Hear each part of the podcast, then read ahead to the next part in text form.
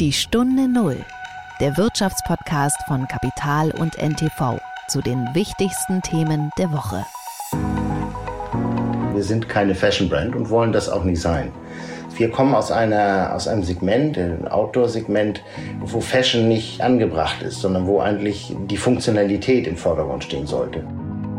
Wir haben natürlich im Lockdown erfahren, ja, wie es denn ist, wenn wir die Haustür verlassen haben. Wir sind Outdoor. Ja, und dadurch ist es, ist der Anspruch halt an die Produkte hat sich auch ein bisschen gewandelt, dass wir halt auch schon sehen müssen, jetzt ist es nicht mehr nur, ich gehe in den Wald und bin Outdoor, sondern ich verlasse die Haustür und bin Outdoor und muss halt dementsprechend auch oder will auch dementsprechend Produkte haben, die diesen Anspruch genügen. Also wenn wir nicht den Anspruch hätten, die Natur zu konservieren, dann mache ich ja mein Geschäftsmodell sozusagen zunichte. Also ich lebe ja von der Natur.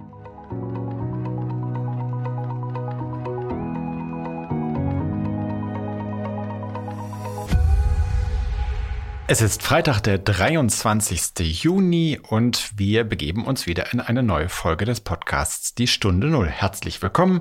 Mein Name ist Nils Kreimeier und ich bin Redakteur des Wirtschaftsmagazins Kapital. Liebe Zuhörerinnen und Zuhörer, Mitsommer ist vorbei. Das heißt aber auch, für viele von uns kommen jetzt die Urlaubswochen. Und nicht alle liegen ja in dieser Zeit am Strand rum, sondern viele machen auch Aktivurlaub, gehen wandern oder zelten.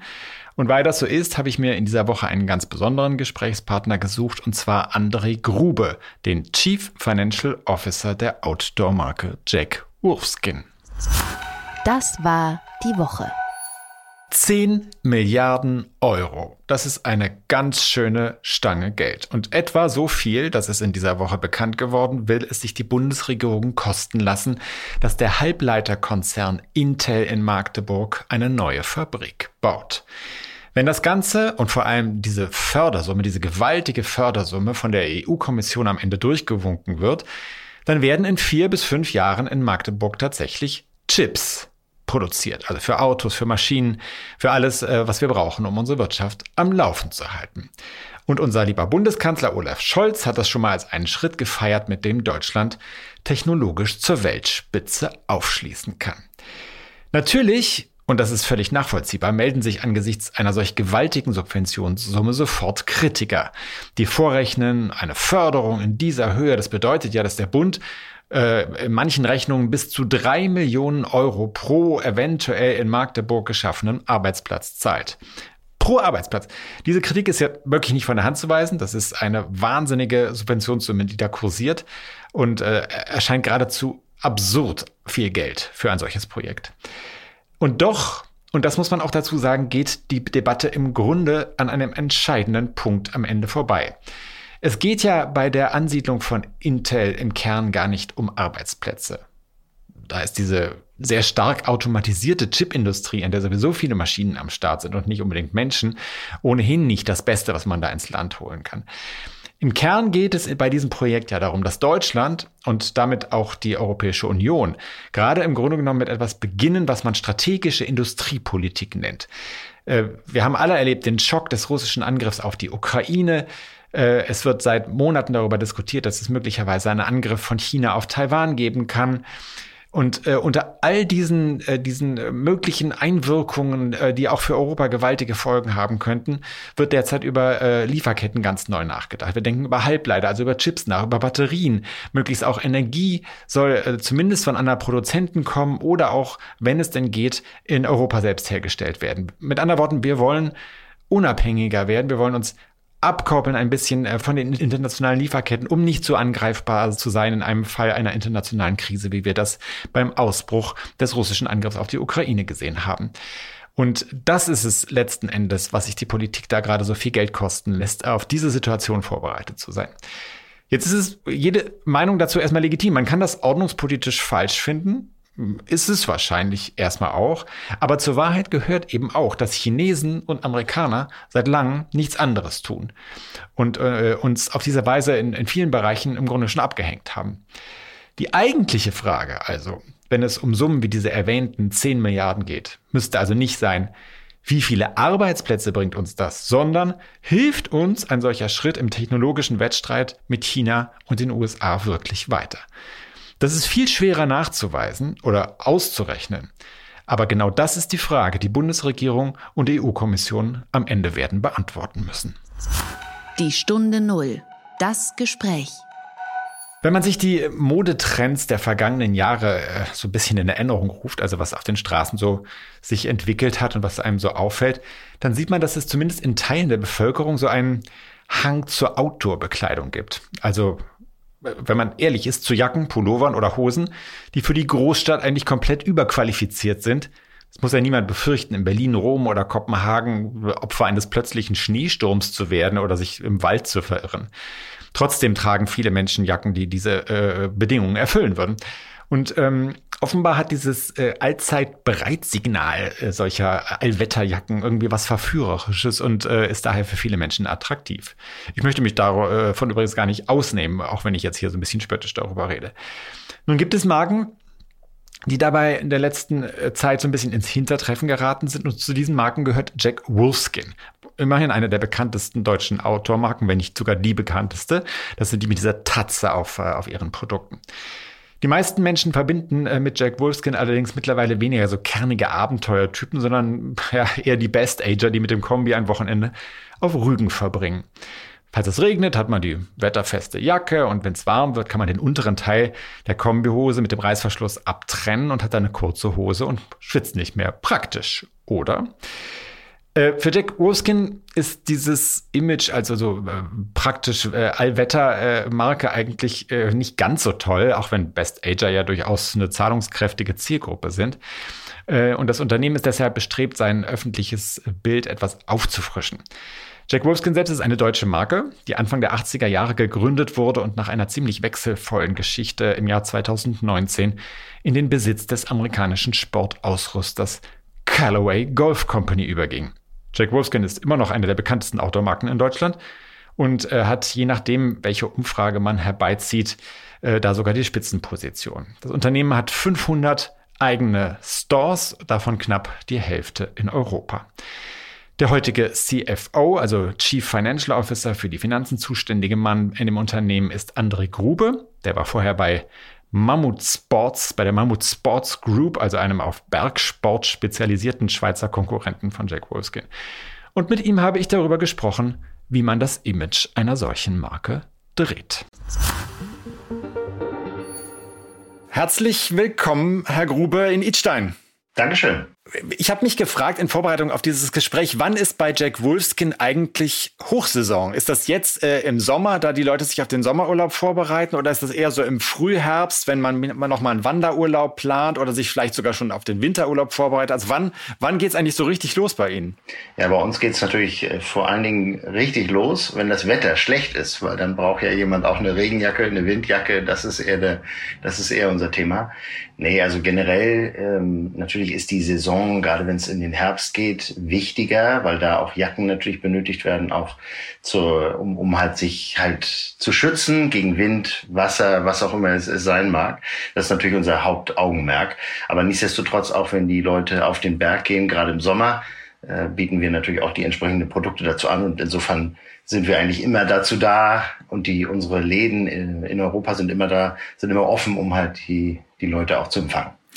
Ähm, jetzt sagen Sie, das ist schon alles auch sehr wetterabhängig bei Ihnen. Äh, klar, äh, ist ja äh, eine Kleidung, die auch aufs Wetter ausgerichtet ist. Andererseits sieht man, äh, ja, das ist ja unbestreitbar, immer häufiger in den Städten Menschen, die mit Outdoor-Kleidung rumlaufen, wo man das Gefühl hat, das hat jetzt nicht unbedingt damit zu tun, dass sie einen gewaltigen Regenguss erwarten oder, oder äh, Meter Schneehöhe, äh, der, der bis zum Knie hochgeht, sondern wo es tatsächlich fast schon so ein Modestatement ist. woran liegt das aus Ihrer Sicht? Ja, also zunächst mal muss ich sagen, wir vermeiden eigentlich die, das Wort Fashion. Ja, wir sind keine Fashion Brand und wollen das auch nicht sein. Sondern was wir sein wollen, ist eine authentische Marke, die halt gerade den Bedürfnissen des Konsumenten gereicht und ihn halt auch dazu anregt, halt gewisse Dinge auszuprobieren. Wir, wir stellen uns natürlich genau dahin dar, dass wir sozusagen auch die Neugier im Menschen wecken wollen und die Neugier auch im, im Menschen erfüllen wollen. Und ich glaube, der Trend geht natürlich ein bisschen dazu hin, dass man sich anguckt, wenn man jetzt rausgeht und man sich irgendwo beschützen will, wie, wie gesagt, immer wieder vor Wind, Wetter, was auch immer es sein mag, dann will man halt das Richtige tragen. Und daher geht es natürlich der Trend dazu auch dahin, dass man nicht notwendigerweise nur am Berg jetzt eine äh, Jacke mit einer wasserdichten Membrane trägt, sondern dass man das halt auch in der Stadt tut. Ja, das ist, das ist der Trend, der so ein bisschen dahin geht. Wir versuchen nach wie vor natürlich die Aktivität in den Vordergrund zu stellen, warum man gewisse Produkte von uns benötigt für gewisse Aktivitäten. Aber äh, Sie würden schon sagen, dass es auch schon, auch wenn Sie sagen, Sie bezeichnen sich nicht als Fashion-Marke, aber es, es, kann ja auch ein Modestatement sein, äh, Outdoor-Kleidung zu tragen. Ja, genau, genau. Das auf jeden Fall, genau. Weil es hat ja nichts damit zu tun, dass, dass ich mich äh, beschützen will mit so einer Jacke, wenn ich äh, 20 Minuten mit der S-Bahn ins Büro fahre. Das ist richtig. Ich glaube, da, da ist natürlich ein gewisser Faktor da drin, dass man sagt, okay, man hat, man hat, man trägt etwas Modisches, man trägt etwas, was man was man gerne tragen will. Und das soll ja auch so sein. Das ist ja also wir, das ist ja auch das gleiche Thema, was wir haben, wenn wir die Jacken designen, die jetzt nicht spezifisch für den äh, Faktor da sind, mit der S-Bahn ins Büro zu fahren, aber die natürlich dafür da sind, wenn wir in den, wenn wir auf den Berg fahren oder auf den Berg laufen. Äh, dafür sind sie da. Aber natürlich wollen wir auch, dass die Leute am Berg halt auch modisch natürlich sich fühlen und nach wie vor auch wohlfühlen, um halt hochzukommen. Ja? Und, und dementsprechend auch die, die Tracks und alles äh, absolvieren zu können. Jetzt ist es so, also wenn ich äh, mit Kolleginnen und Kollegen spreche und frage, was verbinden sie mit der Marke Jack Wolfskin, dann ist es zunächst mal, dass es äh, eine ziemlich bekannte Marke ist. Das ist ja wahrscheinlich erstmal für jede Marke eine gute Sache. Das Zweite, was kommt, ist, ah, das ist so ein bisschen so eine, so, so eine Seniorenmarke. Das sieht man so auf Sylt oder, oder auf, auf, auf, auf Rügen oder so, da laufen die äh, mit rum. Aber es hat nicht jetzt wirklich so, so, so den Anspruch, den Sie jetzt gerade so formuliert haben. Es ist eher so was, äh, es verbindet sich für viele mit so einem etwas ältlichen Image. Jetzt hat man in den letzten Jahren den Eindruck gehabt, Sie haben schon auch den Anspruch, davon wegzukommen, so ein bisschen. Ist das richtig?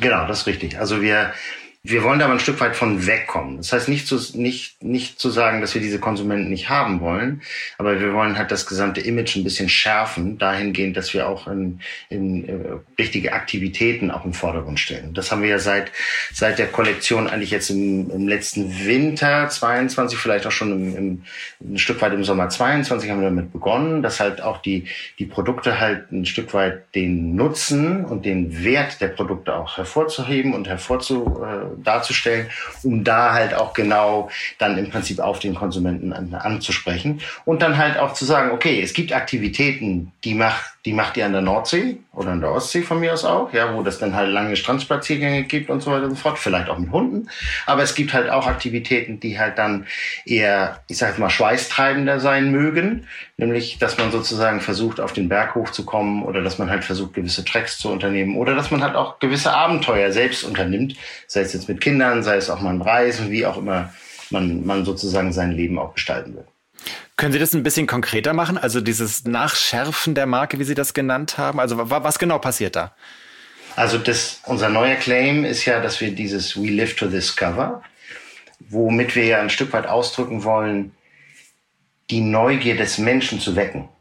Und genau dahin wollen wir eigentlich auch, sollen wir, wollen wir nicht nur den Konsumenten bringen, der von der, von der Natur aus her schon, wie wir meinen, neugierig ist, sondern wir wollen halt auch die Produkte dazu anbieten, um halt dieser Neugier sozusagen nachkommen zu können. Und ein Beispiel ist zum Beispiel, dass wir, dass wir jetzt mit Sommer 23, also jetzt mit dem jetzigen Sommer, haben wir ja die sogenannte Light Hiking Kollektion rausgebracht, wo wir ein Stück weit davon ausgehen, wenn jetzt jemand in wärmere Gefilde geht, ja nicht mit einer, ich sag jetzt mal, einer Daunenjacke oder wie auch immer durch die Gegend wandern will, sondern halt etwas leichteres braucht. Aber nichtsdestotrotz braucht er vielleicht irgendwas, was ihn vor der Sonne schützt, braucht er vielleicht etwas auch, was, was ihn vor Wind schützt und ein bisschen schützt. Und daher kommt unsere sogenannte Light Hiking Kollektion als diejenige, die halt dann auch für diese Bedürfnisse eben da ist. Okay, das heißt, wir sprechen nicht nur davon, äh, die Marke anders aufzuladen, sondern äh, tatsächlich auch von anderen Produkten. Genau. Mhm. Und wie äußert sich das, ähm, dieser Anspruch in, in der Gestaltung dieser Pro Produkte? Also was, was, was wird da gemacht, um äh, die, die Tatze wird ja wahrscheinlich immer bleiben. Genau, korrekt. Also wir haben ja eine, wir haben eine Befragung durchgeführt vor dem Hintergrund auch zu gucken, muss es die Tatze geben oder nicht? Und da klare Antwort, ja, die Tatze muss es geben und die wird es auch geben und die wird auch da, dabei bleiben. Also das, das Aber sie sieht ein bisschen anders aus mittlerweile, oder? Genau, wir haben die ein bisschen, auch da, die, der, der Anspruch halt, es etwas moderner zu machen, auch ein, auch ein bisschen analytischer zu machen, nenne ich es jetzt mal, oder so ein bisschen ähm, geschärfter auch zu, zu machen. Das ist halt alles die, der, der Anspruch, der, der eigentlich darin besteht. Ich kann mich erinnern, in der Anfangsphase, also weil dieser, dieser Wandel, das ist ja keine ganz neue Idee, das ist ja eine Sache, die, die, die so einen, sagen wir mal, zweijährigen, mindestens zweijährigen Vorlauf schon hatte. Und ähm, äh, haben Sie nicht auch versucht, mit Firmen zusammenzuarbeiten, äh, die, äh, die Ihnen sozusagen auch bei diesem, bei diesem Wandel so ein bisschen äh, oder die Sie dabei unterstützen? Ja, also wir, wir machen immer sogenannte Collabs, das, äh, also Kollaborationen halt mit, mit anderen, sei es jetzt auch Herstellern, so wie Schöller zum Beispiel, wo wir eine Zusammenarbeit mit haben, weil wir gerne ähm, uns ein bisschen dahin und orientieren wollen, was gibt es, was, wie können wir unsere Produkte mit anderen Firmen zusammen, wie können wir da noch bessere Produkte für den Konsumenten sozusagen entwickeln. Ja, also es gibt ja, gibt ja bestimmte Firmen, die haben halt, die entwickeln halt bestimmte Membranen, die wir eventuell noch nicht haben oder die wir noch nicht entwickelt haben. Und wir wollen halt sehen, okay, wenn wir diese Membrane mit diesen Firmen zusammen entwickeln, wie können wir da mehr von profitieren noch, wie können wir da Produkte äh, herstellen, die halt den Mehrwert für den Konsumenten noch weiter in den Vordergrund stellen. Also da geht es jetzt um die Funktionalität, nicht, nicht so sehr um, um, um die Gestaltung. Mhm. Nein, genau. Es geht also vorwiegend, es geht vorwiegend um Funktionalität. Gestaltung ist weniger, würde ich jetzt sagen, ist weniger, äh, steht weniger im Vordergrund, weil nochmal, wir wollen in, in erster Linie ja keine große Fashion-Brand sein, sondern wir wollen eigentlich eher die Funktionalität beziehungsweise auch die, den Nutzen für den Konsumenten in den Mittelpunkt stellen. Warum wollen Sie eigentlich keine Fashion-Brand sein? Sie haben das jetzt schon mehrfach gesagt, aber es ist ja, ist ja nichts, nichts Ehrenrühriges. Nein, ist nichts Ehrenrühriges, nur ich, ich, ich behaupte mal, wir wir kommen aus einer, aus einem Segment, ein Outdoor-Segment, wo Fashion nicht, nicht angebracht ist, sondern wo eigentlich die Funktionalität im Vordergrund stehen sollte. Und genau das ist eigentlich das, was wir in, in erster Linie ähm, absolvieren wollen und nicht notwendigerweise, dass jetzt irgendwie wir, wir schön modisch oder wie auch immer sind. Natürlich kommt der Aspekt mit, klar, der, den kann ich nicht ganz ausklammern, will ich auch gar nicht. Aber die, in erster Linie soll die Funktionalität des Produkts halt im Vordergrund stehen. Mhm. Also mit anderen Worten, das nimmt man schon mit, dann zur Fashion Brand zu werden, man, man sagt es nur nicht. ja, also es ist zu viel, weil ich finde immer Fashion, wenn man sich auf Fashion anguckt, da, dann ist das einfach, dann ist das mehr als, dann ist die, die Mode steht halt im Vordergrund. Wenn man das halt sich auch anguckt, wenn man auch sieht, was, was, was Wettbewerber zum Teil machen in den Bereichen, wo sie denn ja in diese, in diese Fashion, ähm, Arena gehen, was wir aber nicht unbedingt wollen, sondern wir wollen authentisch bleiben, wir wollen halt nach wie vor die Funktionalität in den, in den Vordergrund stellen. Das soll sozusagen unser, unser erster Anspruch sein. Okay, also ich, ich bleibe da so, so ein bisschen dran, äh, weil das, ähm, weil man ja äh, beobachtet, dass das ein schmaler Grad ist äh, für, für diese Marken. Also äh, Sie sagen ja zu Recht, das soll funktional sein. Äh, es geht darum, äh, dass, es, dass es Funktionskleidung ist. Auf der anderen Seite haben Sie ja schon auch den, den Anspruch, einen, einen Wandel der Marke umzusetzen. Und äh, da stellt sich ja. so ein bisschen, also ich versuche so ein bisschen auf die Frage zu kommen, warum Sie das eigentlich machen. Sie könnten ja auch sagen, wir sind in diesem Segment, das ich da anfangs geschildert habe, äh, sozusagen äh, Ostseeurlaub und so. Warum, warum brauchen wir mehr? Also da, da sind wir ja ganz gut zu Hause, da funktionieren wir ganz offenkundig und warum, warum sollen wir uns davon wegbewegen?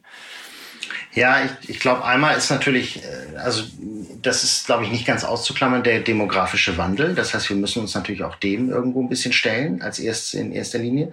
Und zweitens, was wir aber auch sehen, ist halt, die Bedürfnisse des Konsumenten wandeln sich halt auch. Die Bedürfnisse des Konsumenten, das hat man gerade während der Corona-Zeit gesehen. Ich habe immer so ein bisschen behauptet, wenn man jetzt die, sich die Amerikaner anguckt, dann war für die lange Zeit immer, sobald sie das Haus verlassen haben, waren sie outdoor. Das war aber für uns immer so ein bisschen da haben wir uns immer so geschmunzelt und gesagt, naja, das stimmt ja jetzt nicht ganz. Wobei wir haben natürlich im Lockdown erfahren, ja, wie es dann ist, wenn wir die Haustür verlassen haben. Wir sind Outdoor. Ja? Und das ist so ein Stück weit, wo wir auch hingekommen sind als Konsumenten oder als, als, als, als Mensch, sag ich mal. Und dadurch ist es, ist der Anspruch halt an die Produkte hat sich auch ein bisschen gewandelt, dass wir halt auch schon sehen müssen, Jetzt ist es nicht mehr nur, ich gehe in den Wald und bin Outdoor, sondern ich verlasse die Haustür und bin Outdoor und muss halt dementsprechend auch oder will auch dementsprechend Produkte haben, die diesen Anspruch genügen. Und da reicht halt nicht einfach nur ein normales Baumwoll-T-Shirt, was ich dann vielleicht irgendwo äh, in, in der Fashion-Welt finde, sage ich jetzt mal, sondern da, da brauche ich dann halt ein T-Shirt, das irgendwo aus Baumwolle besteht, aber vielleicht auch den gewissen, das gewisse Etwas hat, um die Funktionalität dann äh, zu haben, dass wenn ich zur S-Bahn laufen muss und dann dabei schwitze, dass mir das halt sozusagen, dass das äh, Shirt das ein Stück weit abnimmt, dass ich, dass man den Schweiß dann nicht im Büro sozusagen gleich mit sich trägt. Also Outdoor ist eigentlich überall außerhalb der Wohnung, nicht erst da, wo das letzte Straßenschild schon so 100 Meter hinter mir steht. Korrekt, mhm. korrekt. So könnte man den Markt auch definieren, ja genau. Ähm, jetzt haben Sie gerade die Materialien angesprochen. Sie haben von Baumwoll-T-Shirt gesprochen. Äh, das ist ja so ein bisschen so ein ähm, inhärenter Widerspruch, den man bei äh, einem Unternehmen wie dem Ihren häufig wahrnimmt. Also auf der einen Seite haben Sie ja den Anspruch, nah an der Natur zu sein. Klar, es geht um, um Kleidung, die in der Natur getragen wird, die, die beim Naturerlebnis getragen wird. Also auch wahrscheinlich von Menschen, denen es wichtig ist, dass eine intakte Natur ist. Auf der anderen Seite setzen Sie ja nach wie vor sehr viele Kunststoffmaterialien ein mit all den Problemen, die da dran hängen. Wie gehen Sie mit diesem Dilemma um? Mhm. Na, ich muss natürlich zunächst mal sagen, also wenn wir nicht den Anspruch hätten, die Natur zu konservieren, dann mache ich ja mein Geschäftsmodell sozusagen zunichte. Also ich lebe ja von der Natur sozusagen. Und das ist auch, das ist eigentlich von Anfang an, seitdem wir vor 41 Jahren uns gegründet haben, ist das ein Stück weit der Anspruch, dass wir die Natur nicht ausbeuten, sondern dass wir uns, der, dass wir mit der Natur im Einklang ähm, funktionieren. Nun muss man fairerweise sagen, das geht jetzt nicht immer von 0 auf 100, sondern man muss natürlich auch sehen, dass wir, dass wir gewisse Materialien einfach verwenden müssen, um halt die, die Funktionalität halt zu erwirken und zu, zu bekommen. Das ist das eine. Ähm, das heißt aber jetzt nicht, dass man jetzt wieder nicht von 0 auf 100, also dass man sozusagen jetzt nur noch in, in Materialien investieren muss, die halt dann umweltschädlich sind, sondern auch da versuchen wir ja seit geraumer Zeit, äh, dass wir im Prinzip auch versuchen, recycelte Materialien zu nehmen, dass wir im Prinzip auch mehr in natürlichere Produkte investieren, dass wir halt auch sozusagen den ganzen äh, Kunststoffzyklus mitmachen und wieder, und wieder reinvestieren, wir ja auch an gewissen Organisationen wie Blue Sign zertifiziert oder auch äh, der Fairware Foundation, dass wir sozusagen da auch mit, mit dran teilhaben, um halt genau diesen Anspruch halt zu haben, immer, ähm, immer besser, auch im Einklang mit der Natur arbeiten zu können. Und auch dahin geht ja dann auch die ganze Forschung und Entwicklung, dass wir sagen, okay, auch mit, wenn man wieder mit, mit verschiedenen Partnern zusammenarbeitet, wie können wir es schaffen, noch besser die Produkte aus der Natur zu nehmen, beziehungsweise im Einklang mit der Natur zu entwickeln. Das ist, das ist der Anspruch. Das heißt auch mehr Baumwolle vielleicht wieder, oder? Ja, also das, das kann in vielfältiger Hinsicht sein. Ich würde jetzt gar nicht mich auf irgendeinen, irgendeinen Stoff fokussieren wollen, aber das kann in vielfacher Hinsicht sein, wo wir das, wo wir das halt sozusagen, wo wir der Meinung sind, dass wir mit der richtigen Entwicklung halt die richtigen Produkte auch ähm, beziehen können.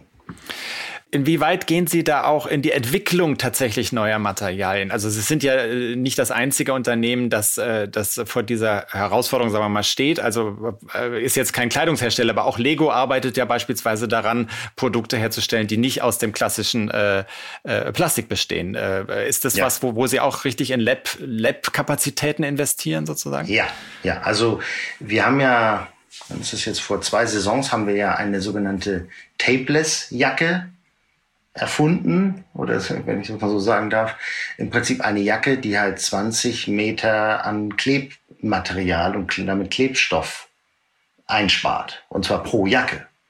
Und das ist ja einfach, weil wir halt äh, den, weil wir halt daran äh, gearbeitet haben, wie können wir eine Jacke zuschneiden, so dass wir im Prinzip keine Klebmaterialien brauchen, um halt diese Jacke nach wie vor der Funktionalität des Wasserdichten zu erreichen, aber halt mit weniger Abfall im Prinzip äh, hantieren zu müssen, wenn die Jacke irgendwann mal äh, recycelt werden müsste. Ja, und das ist das sind, ist zum Beispiel, ähm, was glaube ich sehr sehr, sehr ähm, einleuchtend ist. Und da geht's halt immer weiter, dass wir uns halt immer weiter in in diese Richtung entwickeln. Wie können wir im Prinzip den Kreislauf wieder schließen? Wie können wir Produkte auch recyceln? Wie können wir auch Produkte zurücknehmen in unseren Läden? Wir haben, wir haben äh, über 120 Läden in Europa.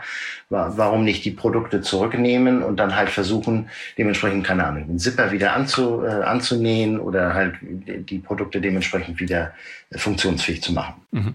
Welche, Sie haben gerade die Läden angesprochen, 120 Läden in Europa. Welche Rolle spielen die bei dieser äh, Außendarstellung oder auch so ein bisschen der, um, der Wandlung der Marke Jack Wolfskin? Ja, natürlich eine entscheidende, weil das ist ja das, was die Mehrheit der Menschen eigentlich sehen, wenn sie durch die Städte lau laufen oder halt auch durch die, wie wir nennen, Resorts. Also wenn man jetzt in, in Garmisch-Partenkirchen ist oder wenn man halt oben ähm, meinetwegen auch auf Sylt ist, äh, dass man da halt sieht, okay, wie, wofür steht die Marke? Wie hat sich die Marke äh, in, oder wie entwickelt sich die Marke und wie, wie reagiert die Marke auch auf die Konsumentenbedürfnisse? Also natürlich eine, eine ganz entscheidende Rolle. Mhm. Ähm, ich würde gerne so ein bisschen zum Thema äh, Internationalisierung kommen. Sie gehören ja zu einem US-amerikanischen äh, Unternehmen mittlerweile. Ja. Oder schon seit, seit geraumer Zeit eigentlich. Ähm, inwieweit ist Jack Wolfskin noch eine deutsche Marke? Äh, und inwieweit ist es schon eine, eine, eine internationale Marke aus Ihrer Sicht? Der Name ist ja schon mal ganz nett, weil der Name, das wird man oftmals ähm, von, von verschiedenen Leuten, gerade im Ausland ange, äh, angesprochen. Oh, Jack Wolfskin ist eine deutsche Marke, das wussten wir ja gar nicht, weil natürlich der Name im Prinzip es nicht äh, inhärent äh, von sich geben würde. Ähm, natürlich Trotzdem sieht man es noch nicht so häufig im Ausland. Das ist richtig, das ist richtig. Wobei äh, nach wie vor ist auch der Dachmarkt, wenn man ihn mal so definieren will, also Deutschland, Österreich, Schweiz, ist der wichtigste Markt, mit Abstand auch wichtigster Markt für uns. Nur wir sehen natürlich, dass wir uns in, in gewisser Weise in einen saturierten Markt äh, bewegen. Sie haben es vorhin angesprochen, wir haben die mit Abstand die höchste Bekanntheit in den deutschen Märkten oder in deutschsprachigen Märkten. Und wir haben auch natürlich den, auch den höchsten Marktanteil in, in, in, diesen, in diesen Märkten. Ähm, wir haben klar eine Strategie aufgrund der Saturiertheit in, der, in den Märkten, dass wir uns in, in andere Märkte bewegen wollen oder stärker noch bewegen wollen. Wir sind ja zum Teil vertreten.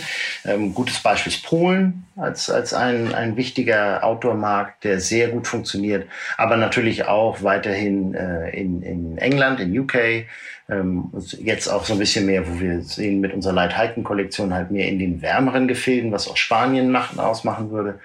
Ähm, sowie halt natürlich auch die beiden, ich sage jetzt mal neben Europa die beiden großen Regionen, was halt natürlich Asien ist, vorwiegend China, aber natürlich auch äh, jetzt mit unserem äh, Shareholder, ähm, der im Hintergrund steht, dass wir uns auch in den USA natürlich jetzt ein bisschen breiter aufstellen wollen. Muss man da mit anderen Produkten kommen oder, äh, oder ist das die Produktpalette, die, die Sie haben sozusagen? Der Anspruch ist generell, dass wir versuchen wollen, natürlich die Kollektion, eine globale Kollektion zu entwickeln. Klar, das hat natürlich auch Skaleneffekte. Das hat natürlich auch den Effekt, dass wir im Prinzip eine gewisse Gleichheit äh, herstellen wollen in, in der gesamten ähm, Produktpalette. Aber nichtsdestotrotz muss man natürlich auf die Lokalitäten eingehen. Ja, also es gibt durchaus äh, äh, differenzierte Produkte für den asiatischen Markt. Natürlich allein schon der Schnitt ist anders. Das ist ja schon das Erste. Aber mag auch manchmal das Farbgebungen oder Farbpaletten anders aussehen. Und genauso für den amerikanischen Markt ist es ähnlich. Also dass, dass das auch andere Produkte äh, geben darf und auch geben soll. Sehen Sie denn an den Ländern, in denen Sie jetzt schon vertreten sind, schon, schon Unterschiede in den im Interesse der, der Kunden? Also, dass es einfach manche Dinge dort besser laufen als, als in Deutschland beispielsweise? Also zum Beispiel auf dem polnischen Markt gibt es da Unterschiede. Nein, also nicht, nicht wesentlich. Also wir sind ähm, ähm, den einzigen Unterschied, den man vielleicht ein bisschen bemerken kann, ist halt, wie gesagt, dass es in den wärmeren Gefilden natürlich nicht, nicht den Anspruch gibt, jetzt eine 3 in 1 Jacke unbedingt immer, immer haben zu müssen, sondern dass dann halt eine, ne, eine, eine, doch eine etwas leichtere Jacke mehr Sinn macht, als jetzt, wenn man jetzt, äh, ich sage jetzt mal nach England oder, oder wo, oder in die Nordics geht, da, da wird man dann eher mit einer 3 in 1 Jacke rumgehen. Aber ansonsten ist es eigentlich, das Portfolio ist relativ äh, kohärent. Vielleicht äh, daran anschließend und abschließend, Herr Grobe, gibt es eigentlich sowas wie so, ein, so einen richtigen Klassiker-Artikel, äh, der eigentlich immer läuft? Äh, unsere Zuhörerinnen und Zuhörer können das jetzt nicht sehen. Ich glaube, Sie sitzen in so einem grauen Jack Wolfskin Polohemd, äh, äh, wenn ich das richtig, genau. wenn ich die Farbe richtig definiere. Ja, okay. Äh, ist das so ein, so, ein, so ein Klassiker oder gibt es da noch so andere Sachen, von denen Sie sagen würden, die, die gehen eigentlich immer? Also Generell ist bei uns natürlich, was immer geht, ist eine Jacke. Die Jacke, dafür steht auch ein Stück weit Jack Wolfskin, die 3 in 1 Jacke. Wir, wir sind ein Stück weit der Erfinder der 3 in 1 Jacke. Äh, auch wenn wir vielleicht vom heutigen äh, Konsumentenverständnis jetzt die 3 in 1 Also mit 3 in 1 ist gemeint Regenjacke, Windjacke und, äh, und äh, was für die Wärme. Genau, oder? korrekt, mhm. genau, genau. Ja. Und wenn wir in unserem heutigen Verständnis das nicht mehr als eine Jacke bezeichnen würden, sondern eher halt als ein, dieses, dieses sogenannte Zwiebelprinzip, dass man halt sich, sich im Prinzip diese drei Schichten äh, anzieht. Aber die Jacke ist der Klassiker, der eigentlich, der eigentlich bei uns funktioniert. Und das ist auch natürlich mit Abstand das Produkt, was wir am meisten verkaufen. Nichtsdestotrotz äh, wollen wir auch gerade, Sie haben es ange, an, an, äh, angesprochen, in, in Poloshirts, das halt ein Stück weit auch ähm, intensivieren, weil klar, wenn wir jetzt in, uns im Sommer bewegen, da brauche ich jetzt halt weniger eine Jacke, gerade bei den heutigen Temperaturen. Und wir haben auch den Und beim Anspruch, Klimawandel. Dass, das kommt auch dazu, genau. Und dann haben wir natürlich auch den Anspruch, dass wir eigentlich auch eine, eine gut sitzende Hose und dementsprechende Schuhe halt, halt ähm, herstellen wollen. Ähm, Hose sage ich gut sitzend, weil Hosen ist nochmal ein kleiner Trick äh, denn das muss man hinkriegen, ja, so eine Hose, die dann auch gut sitzt, das wissen wir alle. Da, da hat man oftmals dann Schwierigkeiten, ah, das äh, passt mir aber nicht so vom, von der Passform. Das ist nochmal eine Schwierigkeit. Und klar, Schuhe ist nochmal ein interessantes, ähm, wie soll ich sagen, inter interessantes äh, Produkt, weil auch da ist natürlich die Bequemlichkeit, bequeme Schuhe, bequeme Schuhe, die aber auch für Aktivitäten sich gut eignen, ist natürlich ein, ein, ein hehrer Anspruch, das, das, das zu erreichen. Okay, wir sind gespannt. 100 äh, Meter neben äh, dem Büro, in dem ich arbeite, ist ein Jack Wolfskin-Laden. Ich werde dann mal in die äh, etwas aufmerksamer in die Auslagen Gerne. schauen in den nächsten Wochen und Monaten und gucken, was da passiert. Ganz herzlichen Dank, André Grube, für dieses Gespräch. Dankeschön. So, liebe Zuhörer und Zuhörer, das war's wieder für diese Woche. Ähm, ich hoffe, Sie hatten äh, Freude an dem Gespräch und vielleicht haben Sie ja auch die Möglichkeit, sich jetzt in den kommenden Tagen oder Wochen in den Urlaub aufzumachen, in welcher Kleidung auch immer. Das sei Ihnen überlassen, von mir aus auch gerne im Tanzkleid. Ich jedenfalls äh, wünsche Ihnen ein schönes Wochenende und würde mich freuen, wenn Sie auch in der kommenden Woche wieder dabei sind. Alles Gute und Tschüss. Die Stunde Null der Wirtschaftspodcast von Kapital und NTV zu den wichtigsten Themen der Woche.